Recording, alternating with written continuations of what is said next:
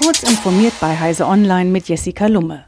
In Zeiten der Pandemie ist Wikipedia für viele eine erste Anlaufstelle, um mehr Informationen über das Coronavirus zu erhalten. Dieses Potenzial will die Weltgesundheitsorganisation WHO mit einer neuen Kooperation nutzen.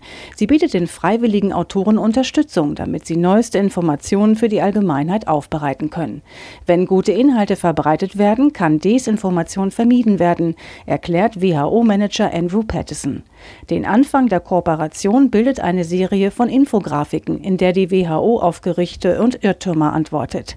Ziel der Zusammenarbeit ist eine digitale Bibliothek zu Gesundheitsthemen. Nach massiven Hackervorwürfen des Westens gegen russische IT-Spione hat Kreml-Chef Wladimir Putin die USA zum Dialog in der Cybersicherheit aufgerufen.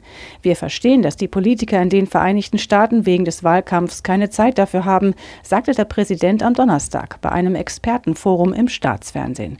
Er hoffe aber, dass die nächste US-Regierung auf seinen Vorschlag reagieren werde.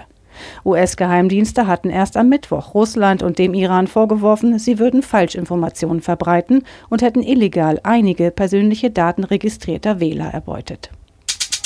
Das Projekt OnePassword hat die erste Beta-Version seines Online-Passwortmanagers für den Linux-Desktop vorgestellt.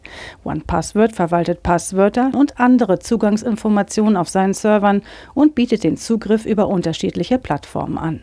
Für die neue Linux-App versprechen die Entwickler einen hohen Integrationsgrad in den Linux-Desktop mit allen gewohnten Komfort, schreibt das iX-Magazin online. Bis 2050 könnte die Einwanderung fremder Pflanzen und Tiere weltweit deutlich zunehmen. Das sagt ein Computermodell des Frankfurter Senckenberg Forschungszentrums für Biodiversität und Klima. Europa ist demnach besonders stark betroffen. Hier rechnen die Forscher mit rund 2500 neuen gebietsfremden Arten bis 2050, hauptsächlich Insekten, Weichtiere und Krebstiere. Die Arten gelangen per Schiff, Flugzeug und Lkw in neue Territorien. Diese und weitere aktuelle Nachrichten finden Sie ausführlich auf heise.de.